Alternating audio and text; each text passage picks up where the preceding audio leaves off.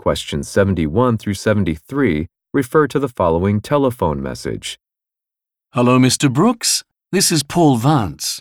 I'll be piloting the boat tomorrow for the tour you arrange with Blue Genie Charters. It looks like there's a weather system approaching the area that could affect ocean conditions. We might not be able to stay offshore for as long as we'd planned. To have good weather and get to see all of the usual sights, we should probably leave the dock at around 8 a.m. instead of 11. I know that's quite early, so the decision is yours. Go ahead and contact Blue Genie if you'd like to adjust our departure time.